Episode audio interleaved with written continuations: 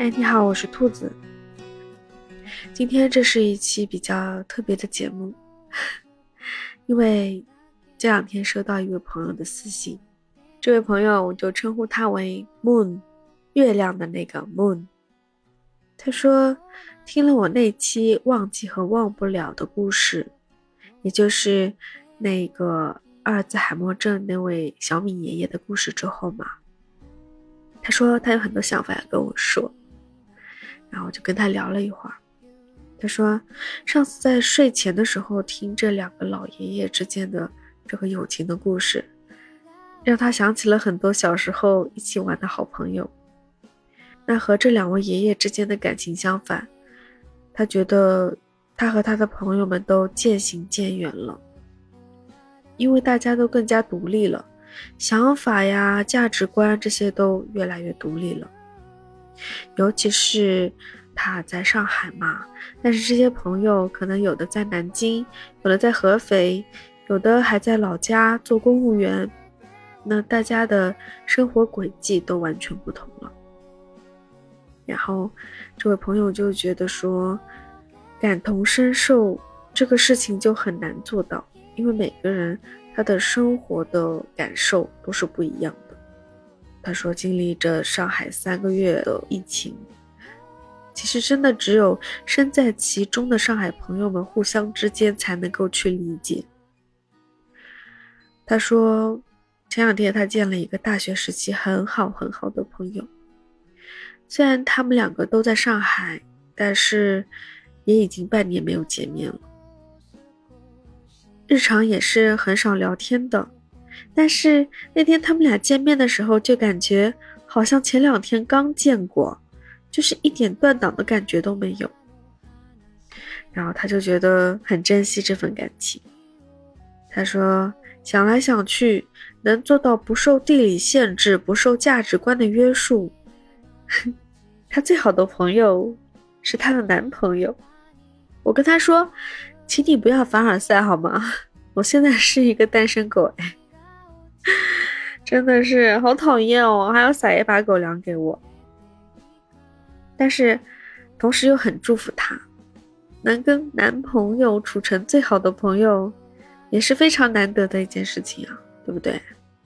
他说，虽然这个节目时长不是很长，但是也让他就是每次想到，都会有一些新的想法，让他想起了很多尘封了的回忆。也会有一些工作之外的情感记忆。那非常感谢我这位朋友啊，真的是非常珍贵的一份反馈给我，我真的很开心，很感动。开心你真的是认真的听了我的节目，感动的是你想着要有一份反馈给我，想着我，真的太好了。所以。我很珍惜每一份这样的反馈，如果再多一点就好了。对啊，所以希望你们每一个人听到我的节目有感想，有任何的想法都可以告诉我，可以让我知道你的心里到底是怎么想的。我觉得这样的一个交流是非常非常难得的。我也是非常非常渴望这样的一个交流方式，让我知道我不是一个人埋头在苦干，我是一个人在这儿自言自语。你在听我的节目，请让我知道。然后我也真的很感谢每一位和我互动，然后给我点赞、评论、帮我关注、订阅的朋友和小耳朵们。真的很感谢你们，在我的收听榜单上，我不看总榜，我看月榜，好不好？第一名是《行者宣言》，第二名是骑着小毛驴环游杠 P 七，第三名是萌想想，第四名是米佐，第五名是骆宇川，第六名是谁知道童，第七名糯米元宝，第八名比山童姥，第九名。拂晓丹阳，第十名百里思锦。虽然有很多很熟悉的伙伴朋友，但是真的能让你们听我的节目，我真的特别特别开心。互动宝上是糯米元宝、行者轩辕、上官菲儿、若兰、猫的三次方、萌想想、玉竹、丹丹、米山童姥、一阳果果、静寂的闪闪，真的很感谢你们给我的支持，给我的互动，有你们的陪伴，真的很开心。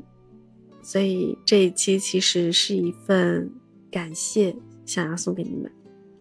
当然，也希望你们可以继续给我这样的陪伴和反馈互动，能够让我在做播客的这条路上不孤单。好了，多说你们也会觉得烦，那就这样吧，那我们就一起加油吧。就这样啦，拜拜。